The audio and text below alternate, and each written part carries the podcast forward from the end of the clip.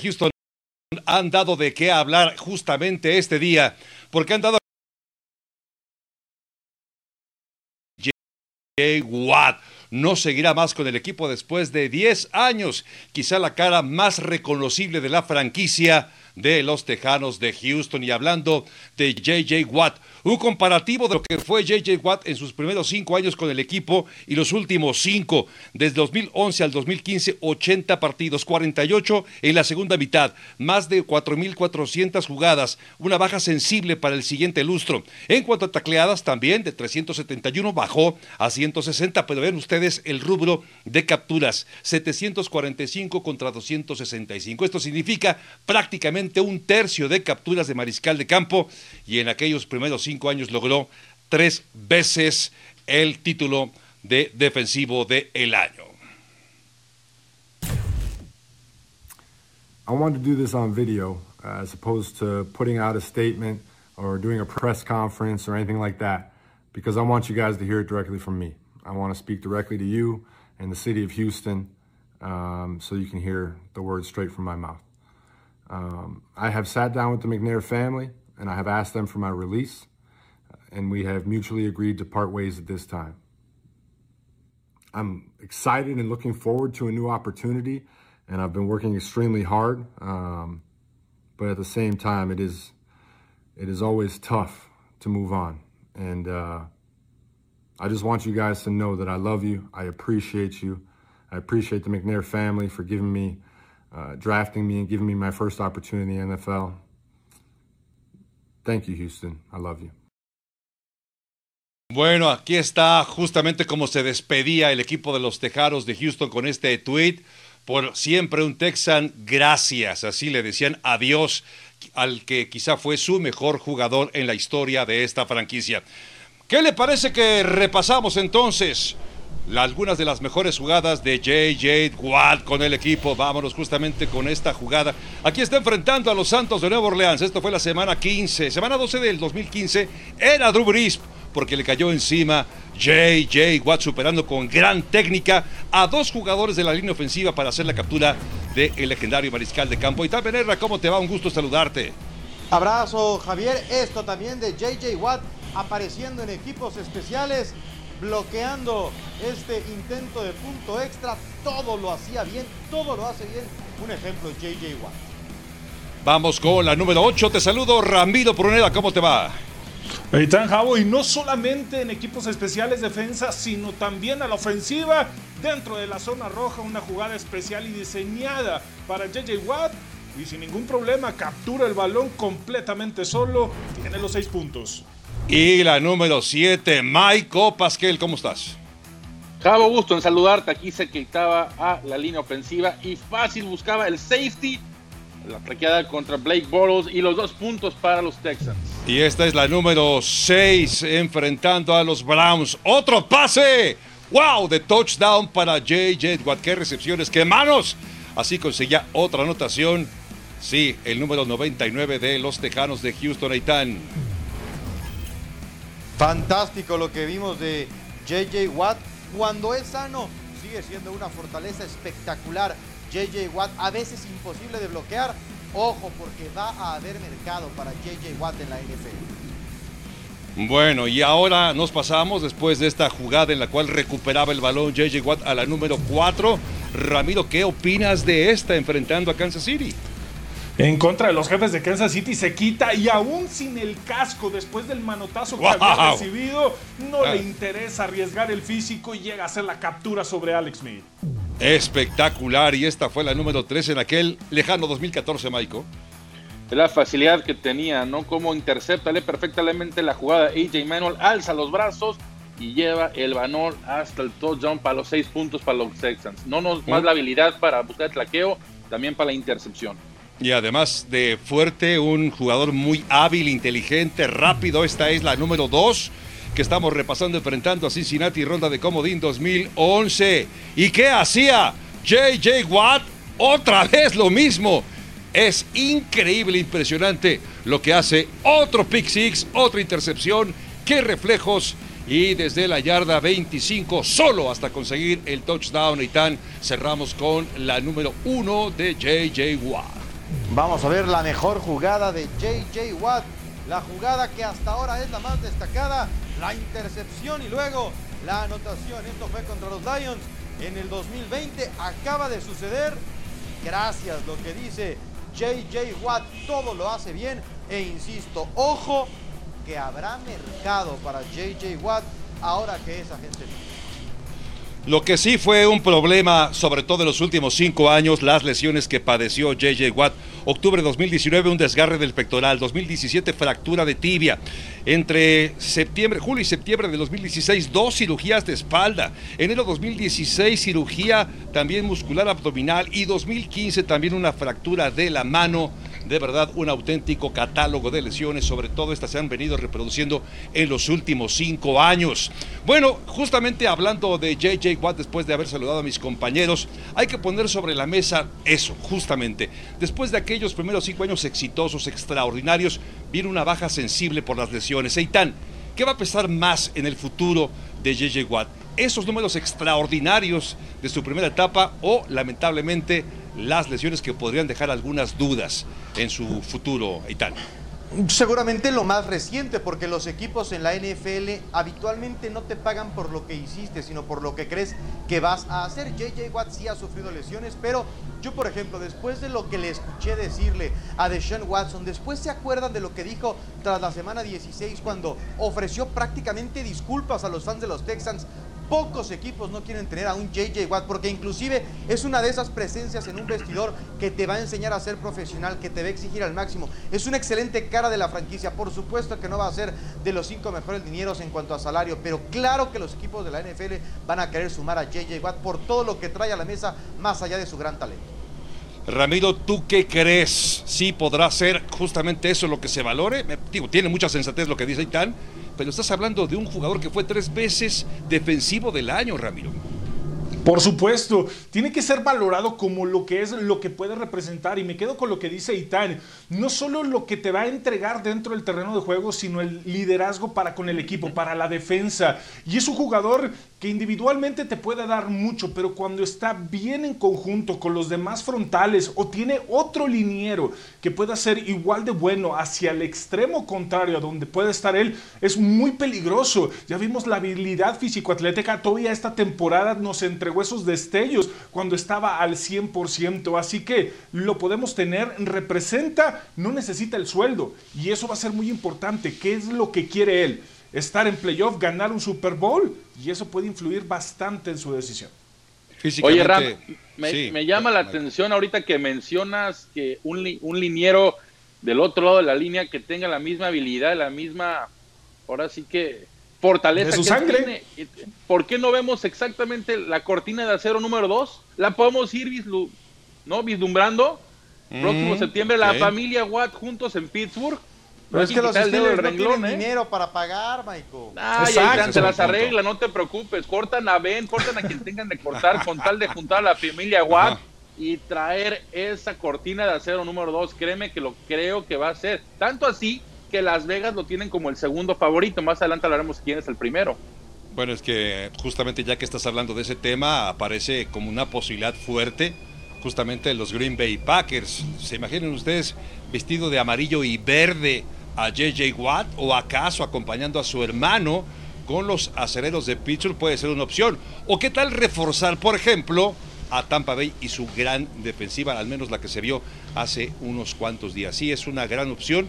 Todavía le quedará algo en el tanque a este hombre que fue un gran jugador, por supuesto, con el equipo de los Tejanos de Houston. Bueno, y esperar desde luego más sobre lo que pudiera ocurrir y ojo que también hay un tema muy importante del cual tenemos que hablar y que tiene que ver con el vicepresidente ejecutivo de operaciones de los Tejanos de Houston, que es el señor Jack Easterby, que llegó desde el 2019 y desde que llegó justamente se ha ido el gerente general, un receptor abierto tan importante como DeAndre Hopkins, también Bill O'Brien, el head coach, Amy Palcic de Relaciones Públicas y por supuesto el a la defensiva JJ Watt, quizá el jugador más importante en la historia de la franquicia. Y hablando de Jack Easterby, que es un hombre al cual muchos han criticado porque se dice que no sabe mucho del tema del fútbol americano, pero es muy cercano a la familia McNair. Ahora, la salida eh, Ramiro, de JJ Watt implica o tiene alguna implicación con el futuro de Deshaun Watson que se quiere ir, aunque el equipo ya dijo que no lo va a permitir. ¿Por dónde vas tú, Ramiro? Yo creo que influye, influye demasiado. Y tengo una imagen muy bien grabada en el último juego de temporada donde J.J. Watt se acerca con Deshaun Watson a pedirle disculpas por un año desperdiciado dentro de su carrera en la NFL y eso se queda grabado. Y justo lo que está sucediendo con todo alrededor del equipo, Deshaun Watson va a seguir aferrado a querer salir de la institución, no quiere estar, todo lo que se ha estado manejando alrededor, él no está conforme y no lo va a estar independientemente le den lo que le den. Suena, suena por ahí, ¿no, Itán? Que esto puede ayudar a que Deshaun Watson acabe finalmente saliendo del equipo, ¿no? Es que fíjate, Javier, vean esto, amigos. JJ eh, Watt se pone de acuerdo con el equipo para que lo dejen ser agente libre, en lugar de tratar de cambiarlo y adquirir piezas. Deshaun Watson dice, quiero que me cambien, no te voy a cambiar. Hagas lo que hagas, no te voy a cambiar. Sí parece que inclusive deportivamente podía ser una mejor opción, lo que sea una quinta ronda, una cuarta ronda. No es como que los Texans tengan tanto para el draft, así es que es cierto que económicamente no les cuesta el haber dejado en libertad a JJ Watt, pero estoy seguro que los Texans pudieron haber hecho un canje y tomar algo para mejorar ese equipo. Yo creo que la relación está rota y difícilmente volveremos a ver a Deshaun Watson como Texan de Houston. Pero también, compañeros, hay una, hay una diferencia, claro, ¿no? Hay que entender que uno tiene 31 años y viene de lesión tras lesión y el otro tiene 25 años y está jugando como de los mejores corebacks de la liga. No, y tan es de realidad. No, por el, y, también algo, claro. Pero y tan, una séptima ronda que te puedo ofrecer es muy poco el valor que te puedo ofrecer una, un Tom Brady una séptima ronda, tanto así, tanto así que por eso y tan, este entiendo tu punto, pero a lo mejor, como se dice el dicho, hablando se entiende la gente. A lo mejor lo que le ha faltado a Watson, o más bien lo que le faltó, porque ahorita no lo va a arreglar, es, oye, pues necesito un cambio. A lo mejor lo hizo, a lo mejor no, pero lo que hemos visto es de que JJ Watt tiene una buena relación con los Texans, como lo acabas de decir, tanto así que lo van a, lo, dejaron ya en libertad para que él escoja con quién firmar. Mientras tanto, el coreback que más yardas lanzó ha pedido a través de redes sociales que lo liberen o, o, reportes indican que quieren que lo liberen a través de redes sociales y los Texans dicen, espérate, Tú aquí te quedas conmigo, no vas a ningún lado. Los Texas se van a tener que tragar el orgullo y cambiar a Deshaun Watson porque esta relación no va a ningún lado. Parece un buen gesto del equipo para JJ Watt darle la libertad que se contrate con quien él desee. Pero ya que hablamos del estado de Texas, vamos a movernos varias millas más hacia, más hacia el norte y encontrar otra historia que se está desarrollando, la de Dak Prescott, capítulo 17 con el equipo de los eh, Vaqueros de Dallas. Aparentemente hay rumores de la idea de darle por segundo año consecutivo la etiqueta de jugador franquicia, con lo cual estaría cerca de los 37 millones de dólares ganando, sin embargo, no es algo que él desee. Evidentemente, él prefiere un contrato multianual que le permita ganar durante varios años consecutivos una cantidad importante de dinero. Ya que hablamos de estos corebacks con etiqueta de franquicia, bueno, vean ustedes lo que ha ocurrido. El pasado 2020 así jugó Dak Prescott, pero otros como Kirk Cousins, como Drew Brees, como Manning, como Michael Vick, como Matt Castle, todos ellos fueron etiquetados por su equipo y no terminaron en ese equipo que los etiquetó. El único que sí terminó con ese equipo que lo etiquetó fue justamente Steve Young con el equipo de los 49 de San Francisco. Vaya historia la que está en desarrollo. Por eso, Michael ¿Qué veremos en los vaqueros de Dallas? ¿Veremos de regreso a Dak Prescott jugando una vez más con el equipo de la estrella solitaria, Michael? Sí, Javo, es que realmente no hay muchas opciones para Dallas. A ver, es poner la etiqueta franquicia, que yo creo que es lo que no quieren llegar a ambas partes, con un contrato a largo plazo. Esto esperando que se recupera el 100% de la lesión que sufrió. Pero si no es Dak Prescott, ¿quién es, Javo? No hay Ese es el tema. muchas opciones. Y en el draft no vas a encontrar un quarterback que te lleve al Super Bowl tan anhelado que Jerry Jones y la familia Jones quieren. Por supuesto, tienes que firmar a Dak Prescott ya esa etiqueta franquicia, que es el peor escenario para que se pueda quedar, o firmarlo a mediano o largo plazo. ¿Tú por dónde vas, Ram? ¿Qué opinas de esto? que tiene que regresar, y, pero la labor de, eh, de convencimiento que tiene que tener los vaqueros de Dallas para con Dak Prescott tiene que ser y tiene que manejarse referente a la lesión oye, fue una fractura, fue algo delicado lo que acabas de sufrir en el tubillo, necesitas establecerte, toma el dinero que te podemos dar con la etiqueta franquicia y después vemos lo de tu reestructuración o extensión de contrato que tanto nos estás pidiendo. Pero necesitamos que este año nos demuestres como lo que habías empezado a hacer el año pasado. Y eso es justo el Dak Prescott que quieren ver. Creo que esa sería el arma más fuerte para poderlo convencer a que regrese esta temporada con la etiqueta franquicia. Pero Dak Prescott creo que está en una posición errónea porque tiene mucho que demostrar todavía después de esa lesión pero sabes que aquí hay un punto, hay que, hay que tener en cuenta la, etiqueta franquicia. Dak Prescott se la jugó la temporada pasada, ahora sí que se la rifó a jugar con la etiqueta franquicia y ve la lesión. Si lo vuelven a poner etiqueta franquicia, yo no sé si él quiera firmar otra etiqueta franquicia de nuevo, porque él dice, una nueva lesión no hay otro camino, me, Es que ese, es, ese es el problema. de los siguientes años. Él quiere un contrato a largo plazo. Es que esa es la psicología. Oye, y si te vuelves a, lesionar con la extensión de contrato, nosotros perdemos. Tú requieres una seguridad, compruébame que tú de tu lesión vas a estar al 100%. Al momento, esta lesión le funciona más al equipo de los vaqueros de Dallas para poderlo convencer. Pues Justamente lo que está diciendo. Viene una lesión muy grave. Y me, me, queda claro, pero yo del lado de Dak Prescott, yo no creo que él quiera firmar una etiqueta franquicia. Claro que no lo quiere. No, claro que no. Por eso, entonces yo creo que se van a poner a platicar, a negociar a ver qué hacen, o, lo, o piden canje, o le ponen la etiqueta de franquicia y un equipo da dos primeras rondas por él, algo por el estilo, pero yo no creo que Dak Prescott la próxima temporada juegue, ya sea con Dallas o con alguien más, con la etiqueta franquicia, que en este caso nada más puede ser Dallas. Yo veo a Dak Prescott jugando con algún equipo, ya con un contrato firmado a varios años. El único camino para todos es que Dak Prescott sea etiquetado. Le tienen que dar contrato por un año. Si no vuelve a jugar, bueno, se va a retirar con 60 millones de dólares.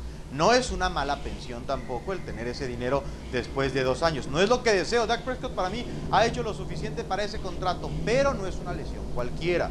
Los vaqueros tienen todo derecho de decirle, demuéstrame que estás sano y después hablamos. E inclusive, seguramente si Dak no se hubiera lesionado, hubiera podido pedir 40, 42 o 45 al año porque estaba teniendo un temporadón de MVP. Así Correcto. yo creo que el camino es la etiqueta franquicia, revalorarse y ahora sí probablemente ser el jugador mejor pagado en la historia de la NFL después de que acabe la próxima temporada.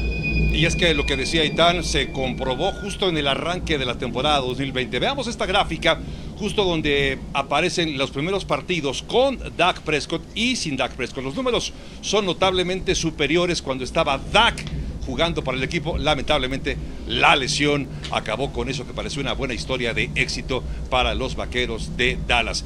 Tiempo de ir a una pausa y vamos a seguir platicando de las historias que están en desarrollo en los diferentes equipos.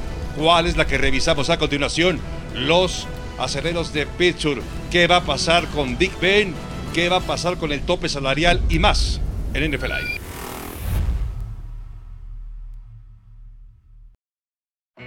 The Browns are here. Take your best shot tonight. Nah, I think they're still the same Browns team I play every year. Just sailed the ball over the head of Big Ben.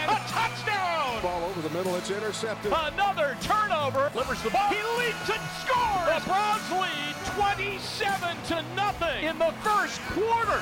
Very disappointing. I hate it for our fans. I hate it for my teammates. Intercepted by Porter Gustin. This is an amazing story. When it doesn't end the way you want it to, you're always going to feel it's your fault.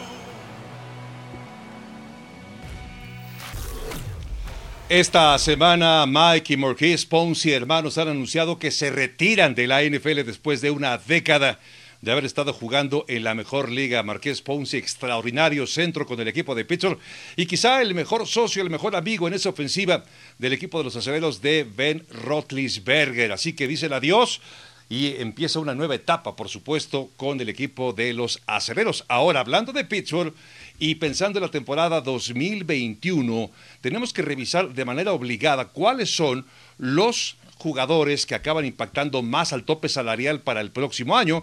Y ahí aparece Rotisberger con poco más de 41 millones, Joe Hayden con 15, aparece Stephon Tweet con 14 y Cameron Hayward con 14.6 millones de dólares. Todos ellos con un impacto directo, por supuesto, a el eh, tope salarial de los acereros de Pittsburgh. Y bueno, mientras tanto, Ben Roethlisberger ya anunció que quiere seguir jugando. Cuando había dudas, ¿se acuerda usted hace un par de años si quería seguir jugando, si tomaba la opción de continuar o no? Ahora fue muy claro quiere seguir jugando, quiere seguir en la NFL, quiere un año más por lo menos para tratar de quitarse la espinita de lo que fue la temporada 2020. Y es que esa temporada del 2020 para Ben Roethlisberger, bueno, no, tuvo, no estuvo tan mal, aunque no logró lo que ellos esperaban. Justamente terminó rankeado como el número cuarto en cuanto a victorias. El porcentaje de efectividad fue de 65.6%. Pero también hablando del contrato de Big Ben, fíjese usted lo que importa para él en lo particular, hablando de los 41 millones de dólares que van directamente a impactar a el equipo de los aceleros de Pittsburgh y específicamente a un tope salarial que, ojo, queda justamente muy, muy complicado. Y bueno, esto evidentemente abre entonces la pregunta si el equipo de los aceleros de Pittsburgh tiene entonces la opción de mantenerlo, de continuar y y esto es lo que tenemos que poner ahora en la discusión, Ramiro Porneda. ¿Qué deben hacer el equipo de los aceleros de Pittsburgh con el futuro de Ben Roethlisberger, Ramiro? Pues es muy complicado todo lo que tienen que hacer y los movimientos. Una de las principales cosas es que Big Ben, si quiere tener esa ventana que ya nos mencionabas por lo que sucedió el año pasado y esa imagen que todos se quedaron con ella de la forma en que estaba sentado después de la, eh, de la derrota que había tenido en, frente de los Browns y que se acerca a Pouncy para decirle o pedirle disculpas y una conversación ahí entre ellos, creo que tiene que renegociar su contrato, dejar de ganar esos 40 millones. Creo que el ejemplo de Tom Brady y tocando ese tema un poquito, llevarse 25 millones en dentro de esta temporada cuando obtiene su séptimo anillo es un claro ejemplo de lo que muchos quarterbacks que quieren llegar deberían de hacer, no buscar esa cantidad de dinero y eso le ayudaría al equipo de los Steelers para utilizar otros 20 millones para intentar renegociar con algunos, sobre todo con los receptores que se van a quedar también en agencia libre. Y es que está por arriba en este momento Pittsburgh por 21 millones de su tope salarial, así que tendrá que haber, Eitan, una reingeniería y así que no solamente es el deseo de Big Ben, hay que apretar muchas cosas, Eitan.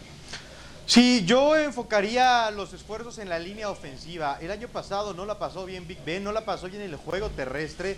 Yo creo que a Big Ben le están pesando los años. Eh, yo no me preocupo tanto en receptores porque me ha demostrado el equipo de los Steelers que saben desarrollar receptores. Ahí está Claypool. Creo que Juju no va a seguir con el equipo porque va a ser agente libre, uno joven, pero no creo que va a seguir. Tienen que mantener de pie a Big Ben. En ocasiones, me acuerdo de ese Monday Night contra Cincinnati, no le daba el cuerpo a Big Ben para competir en la NFL. Así es que yo creo que los Steelers deben trabajar en protegerlo. Hay que ver qué pasa con Villanueva. Sabemos lo que pasó con Pouncy. Entonces yo creo que la energía tiene que estar en la línea ofensiva de los Steelers. Oye, Michael, pero con todo y todo lo que dice Itán y tiene mucha razón, es la mejor opción aparentemente para Pittsburgh, ¿no? ¿O por dónde vas? A ver, aquí es muy fácil. Ven, tú estás comprometido con 41 millones de dólares. No te los voy a pagar si no reestructuras tu contrato, te voy a cortar. ¿Te quieres poner la capa de héroe? A reestructurar tu contrato. No, no me interesa, quiero ese dinero. Adiós, lo corto, le pago 20 millones de dólares que lo tengo que pagar por cortarlo, pero aún así me estoy ahorrando 20 millones de dólares. Yo creo que si se quiere poner la capa de héroe es reestructurar el contrato. Tienes también a, a Bob Dupree, tienes a Mike Hilton, en fin, tienes varios jugadores que entran a la agencia libre. Si quieres mantener esta base importante, tienes que reestructurar tu contrato. De lo contrario, no te va a pagar 41 millones de dólares y te corto. Es hora que Ben demuestre, él ya no necesita el dinero, él quiere un campeonato, demuéstralo, reestructura tu contrato y armar el equipo lo mejor posible porque quede claro, Pittsburgh, los Steelers no tienen dinero contra el tope salarial. Y bueno, es que además viene otra situación muy comprometida para el equipo de Pittsburgh, la lista de los agentes libres que tiene Pittsburgh y que pueden acabar siendo un factor también, evidentemente, para tratar de armar un equipo competitivo como lo fue en el 2020, pero pensando en el 2021 y todo esto hay que trabajarlo en la oficina, en el escritorio durante la temporada baja, así que por delante hay muchas cosas que mejorar. No solamente bastó lo que se vivió el año pasado, sino ahora, evidentemente, la reingeniería de la cual hablamos recientemente. Ahora, si comparamos, Ramiro, lo que hizo 2020 Pittsburgh y pensando en el 2021, ¿qué tendría que hacer Pittsburgh para tener una temporada que sea mejor de la que tuvo el año pasado, como para llegar más lejos, vamos, en la postemporada. Creo que lo primero, si logran esta reestructuración y consiguen ese dinero, es un corredor. Necesitan forzosamente, porque eh, Ok. Iván había mencionado lo de la línea ofensiva y hicieron un muy buen trabajo. De hecho, fue la línea ofensiva que menos capturas hizo que tuviera eh, Big Ben durante la temporada. Apenas fueron 11. Fue el mejor en ese aspecto. Tal vez el ataque terrestre no funcionó tan bien porque no tenían un corredor constante. Y creo que ese sería el punto a reforzar dentro de Pero, todo lo que a ver, necesitan. Ramiro, Los receptores no lo hay centro y no hay tackle como lo han izquierdo. estado haciendo.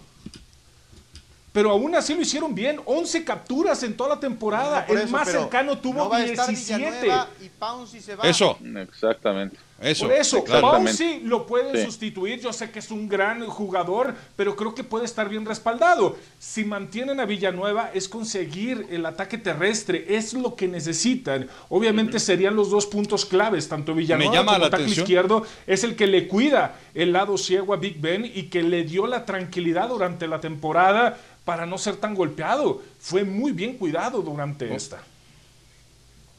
Ojo, gran li- ¿y por qué no pensar en Trent Williams? Trent Williams es de los mejores tackles izquierdos. Acaba el Porque contrato no con San dinero. Francisco. Por eso, money. pero puedes, pero puede reestructurar contratos, que es lo que deben de hacer con Ben y con otros jugadores, porque también está Bob Dupree. Hablamos que muy bien la defensiva, pero que Pero se es te va que, Bob Dupree, Eso Y- también es, es extenderlo esa inevitable. línea de linebackers, ¿qué vas a hacer con ella? No puedes seguir reestructurando. A veces en la NFL o siempre hay que ser malo dos años para sanear tope salarial y Sí. volver a tratar de armarte. Pero entonces, Eitan, si vas a hacer malo dos años, corta a Ben. Porque si estás en plan de reestructuración con Ben, no vas a llegar a, un- a ningún lado. Y él no va a querer estar en un plan de reestructuración. Él va a querer ganar un También. Super Bowl. Ya la edad no le alcanza para estar reestructurando. Pues si ese es el plan, adiós. Bueno, buen punto también el de Maico, sí, claro. Si van a entrar en esa etapa de reestructuración que es cíclica en todos los equipos, quizá podrían echar mano entonces de esas tijeras para separarse de Big Ben y ahorrarse mucho en el tope salarial. Bueno, a ver, pensando ya en el Super Bowl 56 y lo que dejó el Super Bowl 55, recuperamos algunas cosas, por supuesto, y lo haremos a través de la pantalla de ESPN, qué es lo que viene. Y por supuesto lo revisamos aquí con ustedes.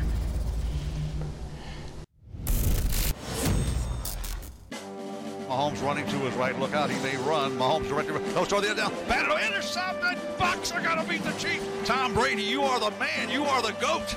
La vida algunos dicen que comienza a los 40.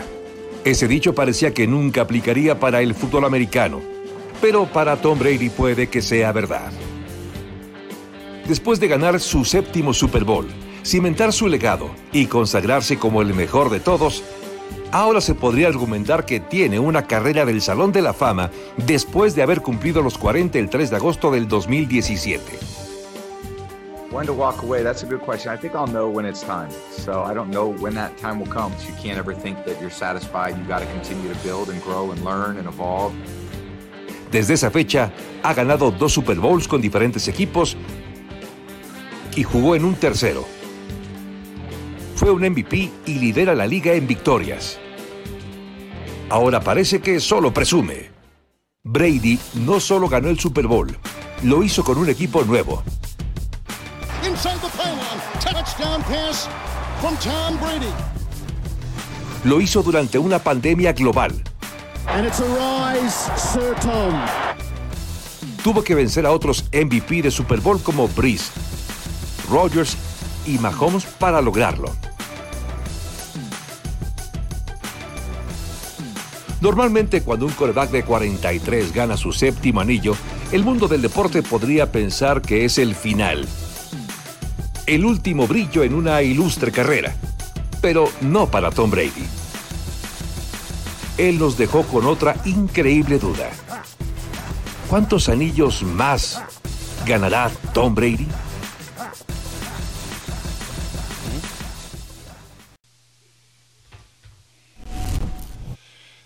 Y aquí están los logros de Tom Brady. A ver quién es el guapo que los puede superar. Siete triunfos en Super Bowl. Cinco veces jugador más valioso en Super Bowl. 34 triunfos en playoffs. Y 581 pases de touchdown para Tom Brady.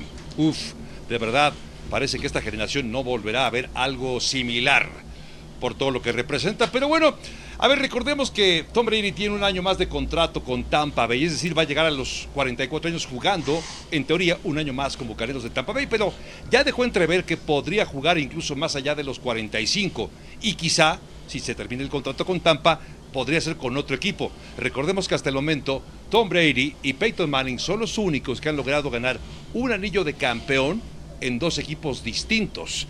Pero si sigue jugando Michael Pascal, Tom Brady en otro equipo, compras o vendes de que podría convertirse en campeón con un eh, tercer equipo superando lo que ha hecho, por ejemplo, Peyton Manning. Mira, Javo, es difícil saber qué está pasando por la cabeza de Tom Brady, pero lo voy a comprar porque si él se quiere ir a Dallas, si se quiere ir a un equipo donde necesite urgentemente un anillo, lo va a ganar. Yo estoy seguro que Tom Brady va a ganar otro Super Bowl, ya sea con Tampa Bay o con alguien más. Hemos acostumbrado a ir en contra de él y no, cada vez nos calla más la boca. Entonces, a, raíz de este momento, no voy a ir en contra de Tom Brady. Donde él esté, ya será el próximo temporada Tampa Bay. En dos años Tampa Bay Tom Brady vuelve a ganar un Super Bowl y si él decide con otro, irse a otro equipo, ese equipo va a volver a ser campeón. O va a ser ah, campeón más bien. ¿Estás de acuerdo, Ramiro, con lo que dice Maiko? Sí, es posible que veamos Por supuesto. Ah, sí. La voy a comprar. Es más, ¿sabes qué me voy a atrever a decir de lo que puedo comprar para ganar ese tercer Super Bowl? Porque necesito un equipo que esté plagado de talento defensivo como lo estaba Tampa Bay. ¿por qué no irse a los Colts con Indianapolis y ganar ahí mm. otro anillo de Super Bowl? Porque tiene las armas, tanto una excelente línea ofensiva, que es una de las mejores de la liga, una defensa con Darius Leonard, entre otros, para ganar un anillo con un tercer equipo y así superar al que lo había hecho primero de ganar dos Super Bowls con equipos diferentes de Peyton Manning. ¿Por qué no ahí en su casa? Ansío escuchar qué opina Itán Benesra. ¿Compras o vendes? De que va a ser campeón con un tercer equipo. que vendo. Si el Super Bowl lo ganaron gracias a las lesiones de la línea ofensiva de los Chiefs, ¿a quién queremos engañar? Ah, ¿A quién queremos engañar? ¿Cuántos no ofensivos de los Chiefs estuvieron lesionados? Sí, y tan por más de 20 puntos, por favor, hombre, ya no hay pretexto, ya, ha sido en contra de Brady pero ya no hablamos de las manos también de él. Ahora. No, arriba de 20 puntos, por favor, la Los bucaneros tampoco van a poder mantener tanto talento. Si se pudiera ir a otro equipo, las reglas cambiarían. Otra cosa, Tom Brady no jugó mal. Sí se le notan los años.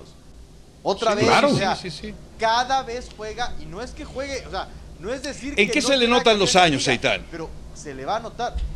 ¿No lo viste jugar con ¿En qué? ¿En qué se le notan? No, sí, sí lo vi, pero ¿qué? A ver, se equivocó, tuvo tres pases de intercepción, ciertamente. Es, a eso te refieres. Es Superman, es Superman. O la falta de movilidad. En contra de Superman. Es un muy buen jugador, es un hombre que ha hecho historia, es un hombre que ayudó a los bucaneros a cambiar la cultura. Un buen jugador. Hoy sí es un buen jugador. Estamos hablando de que va a pasar en 2023. Eitan, no me estás hablando de Tom Brady de 25 años. Eitan, no. ¿es el mejor quarterback, es el mejor jugador de todos los tiempos o no? Yo creo que no. Yo creo que no. No. Y ya se los he dicho muchas veces. No, quiero que lo digas otra vez. Ganador con el mejor. No, no, no. El mejor de todos los tiempos no es. No, señor, no.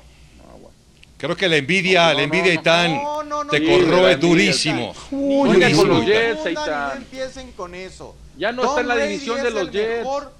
El jugador El mejor, ahí vas bien, ibas no bien, lo hace ibas bien. Mejor. Porque entonces, otra vez, vámonos a otros deportes. Probablemente entonces Bill Russell es mejor que Jordan, ¿no? No, no debe ser. Bill Russell, Bill, Bill Russell no dominó el deporte como lo ha dominado Brady. Es fácil. Nunca Tom Brady ha jugado las temporadas que ha jugado en cuanto a nivel individual Pat Mahomes. Solamente como jugador. El asunto es pero hay otros intangibles, Eitan. Hay otros intangibles. Oye, Eitan, este año lo superó en yardas y lo superó en pases de touchdown. Este bueno, año lo superó en yardas totales llegó, y en touchdowns durante la temporada. Exacto. llegó un equipo que llevaba también llegó un equipo que lleva más de 12 años no, estando en playoffs, llega, los mete a playoffs y los hace campeones. Es, están confundidos. es el mejor jugador de todos los tiempos. No lo es. Puntos, acabó la discusión. Y por mucho, no hay comparación. Mejor, el mejor, no, Eitan, por favor. No, bueno. Nunca dominó Estoy seguro. Taylor, la liga como lo ha dominado Brady. Seguro estoy de una cosa. sim- Similar a Brady va a pasar mucho tiempo. Digan lo que quieran. Y las trampas, Seguro. ¿por qué no hablan? Y de las trampas, ¿por qué no hablan? Estoy seguro de una Me cosa, dan Itán. vergüenza, me da De cualquier manera- digan del mejor jugador cuando fue castigado por el comisionado por Por tramposo. mucho el le- No, no, no, jugador. no, no, no, Por no, no, no, mucho. ojo, Uy, uy, uy. no fue por tramposo, fue porque no quiso prestar su celular Por para la investigación, tramposo, que es muy por distinto. ¿Por qué se retiró. Jordan la entonces? Bueno, Por favor, ¿por qué se retiró ganó Pero por este 40 gran- puntos ese hasta partido. los- Entonces, ¿por qué por se retiró 50, ya no me acuerdo. dos años? Vamos a separar, así como, como, como en el boxeo hay que entrar a separar, porque esto se va a poner calientito, ya se puso. A ver, Tom Brady, dicen que hasta los mejores autos requieren mantenimiento. Bueno, Tom Brady, que es un clásico, ya a estas alturas de su vida, a sus 43 años, resulta que necesita una cirugía en la rodilla. Es una cirugía menor, que es solamente una limpieza en la rodilla, a la que cualquier atleta de alto rendimiento se tiene que someter de vez en vez para mejorar su rendimiento. Pero ya que hablamos de jugadores operados. Bueno, Pat Mahomes también lo fue, fue operado eh, apenas hace un par de días. Se sabe que el resultado de la operación en uno de sus dedos del pie fue exitosa y que no habrá inconvenientes para que pueda regresar a los entrenamientos más adelante y evidentemente también disputar la temporada 2021 de la NFL. A ver, Itán. Espero que estés más tranquilo, Itán. ¿Se repite o no el Pues Super Bowl siempre estoy 56 tranquilo. en el Los que se 55, son ustedes porque no les gusta la verdad. Ok, a ver, ¿se repite o no se repite este Super Bowl? ¿Lo vamos a ver de nuevo? No, no ¿Te se gusta? repite, no se repite. ¿Por qué? ¿Quién no llega? ¿Ninguno de los dos? Eh, Tampa Bay. No, ninguno de los dos va a llegar, pero Tampa Bay tampoco va a llegar. Ok, muy bien. Ramiro, ¿se repite o no se repite? Me aferro, me aferro a que Kansas City sí repite llegar al Super Bowl. Va a ser un gran aprendizaje que van a tener de esta temporada, pero Tampa Bay tiene que reestructurar muchas cosas de los agentes libres para intentar repetir, pero lo dudo. Ok, ¿tú, Michael? ¿Lo ves viable? A ver, Tampa. Bay, Tampa Bay todavía cuenta con el mejor jugador de todos los tiempos. Tampa sí creo que regresa y Tampa nos enseñó cómo puedes parar a la ofensiva de Kansas City. Yo creo que Kansas no regresa. Bueno, tendrá un reto complicado, por supuesto, como todos los equipos que han llegado. No es fácil repetir, ni mucho menos ganarlo. Pausa y enseguida regresamos a platicar de el prospecto número uno del próximo draft, Trevor Lawrence, que hoy tuvo su Pro Day para mostrarse ante los buscadores de talento de la NFL. Volvemos.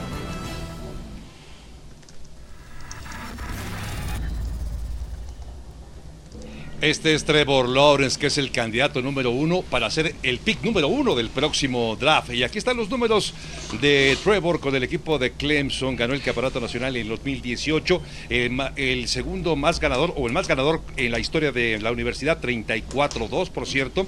Y terminó segundo en la votación para el trofeo Heisman el año anterior. Sexto coreback en la historia de la conferencia de la costa atlántica con 10.000 yardas aéreas y fue responsable para 108 touchdowns. Y así, así lo hizo el día de hoy Trevor Lawrence en el Pro Day, que se llevó a cabo, por cierto, en las instalaciones de la Universidad de Clemson, la que fue su casa durante todos estos años y donde construyó esta muy buena historia en el fútbol americano colegial que lo ha llevado a ser, como ya lo comentábamos, el candidato a ser el número uno para el próximo draft. ¿Qué podemos esperar, mi querido Eitan, de Trevor Lawrence para su llegada a la NFL en el próximo draft de abril? Que le cambie la cara a los jaguares de Jacksonville, que gane Super Bowls. Dicen que es un talento especial, un talento generacional. Primera selección global, ganar partidos. Andrew Locke en su primera temporada fue a comodines, luego fue a divisionales, acabó en campeonato de conferencia cuando desinflaron balones. Pero nada más Ah, eso, ¿eh? ah, ah. Super Bowl, Super Bowls y Super Bowls. Perdió por Ganar, 40. Cambiarle cara a la franquicia. Eso es lo que hay que exigirle a Trevor Lawrence, que fácilmente decimos es un talento generacional, que lo demuestra. Y es, es que Ramiro podría ser este el mejor coreback que haya tenido en su historia el equipo de los Jaguares de Jacksonville. Mm, eh, tal vez la franquicia sí, pero no sé si sea el mejor del NFL. Cambian muchas No, no, cosas claro. de estar en la De la franquicia. NCAA de la NFL, por supuesto. Entonces, como lo dice Itán, tiene que demostrar muchas cosas. Lo mismo vimos de Joe Burrow, de Justin Herbert, que estaban intentando, pero todavía tenían, todavía tenían esa curva de aprendizaje con ciertos errores, intercepciones, momentos de lectura, porque la velocidad, si es rápida la NCAA, la NFL es mucho más.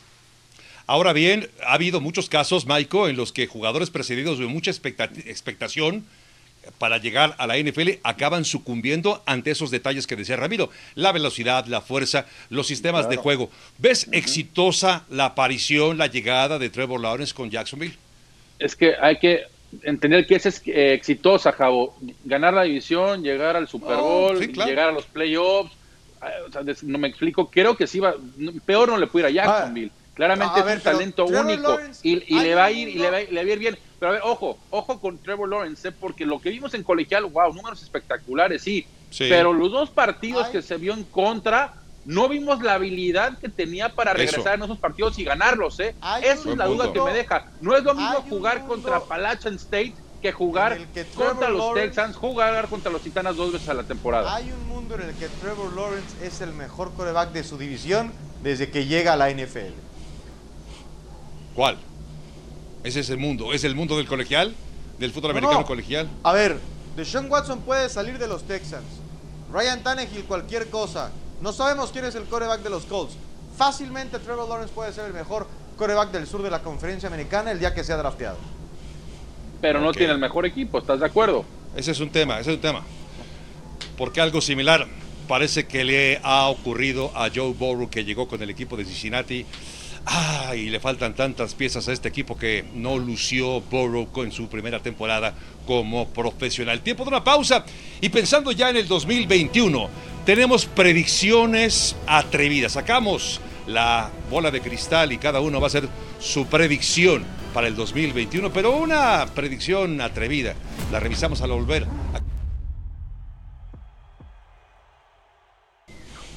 Terminó la temporada 2020, pensamos ya en la 2021 y quiero predicciones para el próximo año, Itán, compañeros. Pero no me digan que va a llegar a los playoffs Tampa Bay, que va a llegar. No, una predicción en la cual Brady te va. atrevas, Itán. Dime, una predicción así loca, de esas. A ver, te escuchamos. ¿Qué tan loca? Sí, loca, loca. Bueno, ahí les va. Pete Carroll va a entrenar a los Seahawks en el 2021 por última ocasión. Será el último año de Pete Carroll como head coach de la NFL. Es muy jovial. Va a pegar a los 70 años. Y Ajá. claramente hay fracturas en la relación con Russell Wilson. Ok, puede ser, sí, suena, suena, no suena descabellado. Ramiro Pruneda, ¿cuál es tu predicción más eh, descabellada para el próximo 2021? Pero que se pueda hacer realidad, claro. Claro, dos segunditos, llega la inspiración a mí. Robert Saleh dando un cambio, un giro por completo a la organización de los Jets, los mete como tercer comodín a los playoffs. Esa Inspirado predicción, estoy. era de- esa predicción le correspondía a Itán Ramiro, Benestra. Le robaste la predicción a Itán Benestra. Maiko, ¿cuál es tu predicción para el 2021? Estaba un equipo con muchas, muchas lesiones y mi predicción es de que los 49ers ahora sí ganan el Super Bowl con equipo Oh. sano, más de 20 jugadores. Se perdió Sí. gran parte de la temporada por lesiones, por COVID, por diferentes circunstancias. Con equipo Pregunta. sano es de los mejores de la liga. Ahora sí se la hace ¿Con todo y Jimmy G? ¿Con todo y Jimmy G? Con todo y Jimmy G hablan, se habla mucho de Jimmy G. Yo no creo que Jimmy G vaya a ningún lado. Y bueno, y si llega de Por eso. Watson, por supuesto, con más a mi favor. Bueno, es que Ay, si ay, sigue ay. Jimmy G, no sé si tengan opciones para poder llegar tan lejos como lo pronosticas, pero evidentemente es cierto, fue el equipo quizá con más lesiones. Todos los equipos tienen lesiones, por supuesto, pero las que tuvo el equipo de San Francisco fueron determinantes desde antes incluso de que arrancara la temporada anterior. Bueno, son las temporadas, las que vienen, muchas historias por escribirse y por supuesto aquí estamos recopilando algunas de ellas en NFL Live. Tiempo de una pausa y enseguida estamos de vuelta, por supuesto, para platicar con más en el cierre de NFL Live. Claro. Friday. Thank God it's Friday. Ya es viernes. No, pregunto que se agarren los que traen Porque peluca. gracias a Dios, gracias a Dios estamos bien, por eso tenía la curiosidad, ¿no? Yo me sentí aludido. John, tú eres nuestro artículo más antiguo de la NFL. ¡Qué chistosa! Tú sabes que te quiero, de niño, pero desde que oí MVP Cam Newton, me perdiste. Sí, sí, sí, sí, ya, ya. Aprende, niño, apúntalo. Aprende. Con Shaq Barrett. Ni es Big Ben. Completamente de acuerdo. Completamente de acuerdo. No, no, no, Bueno, no, le pero falta más cachete. proceso- Le falta más cachete. doble, de hecho. Y nadie hablaba de final de conferencia como Miguel se está volviendo loco aquí poniendo eso sobre la mesa. Nadie. nadie. Pero es que la realidad. Nunca. Son números propios de los tiburones rojos del Veracruz, no de una franquicia de la NFL. Estos son los de perro, ¿eh? Sí, bueno, ¿qué quieren que hagan? Está mejor. Que el ladres. corte no te, no te podías echar unos ladridos. Mini Grande, John. Muy. No, pobrecito, sí les tocó bailar con la más fea. Sí, bueno, sí, señores, literal. cerramos. Para el jefe, para el jefe, porque no sabemos cuántos años más lo vamos a tener. Sí, creo. Qué feo, Este qué sí feo que lo creo. ande sopiloteando, ¿eh? Qué No, sí, sí, sí creo. Ya, ya está más rucón y tienen que darle esa oportunidad al dueño de conseguir. Bueno, su nadie anillo. Que no es muy fan de John Gruden, que digamos. Lo único que ha Ay, hecho ay, es ay. poner cara de rudo así de Chucky el, muñeco gandalla. Un desastre sección, producción. Sí, somos un desastre.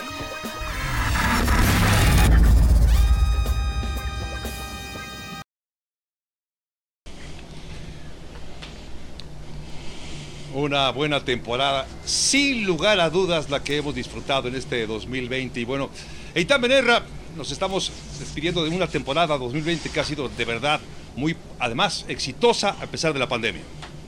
Así es, eh, Javo, lo hicimos el lunes, pero de nuevo, muchas gracias a todo el staff de producción que durante este año tan particular nos ha permitido llegar con ustedes. Así es que gracias a ustedes, compañeros en producción. Bueno, y de cara a lo que pueda venir, recuerden que esta temporada tiene algo muy particular, Ramiro, y es esta, este carrusel de corebacks, del cual se va a hablar mucho en los próximos días, Ramiro. Sí, lo que más me interesa es dónde va a caer Carson Wentz, porque de ahí se puede volver un efecto dominó en Pero- varios equipos. Y ese es el que más me llama la ¿Dónde va a atención. caer de Sean. Watson, Ram? De Sean Watson. Es una buena Carson pregunta. Wentz. Compañeros, Esas historias están con- por escribirse. Eitan Benerra, Ramiro. Pruneda, Michael Pasquel, soy Javier Trejo Garay. Gracias, pásela bien. Hasta la próxima.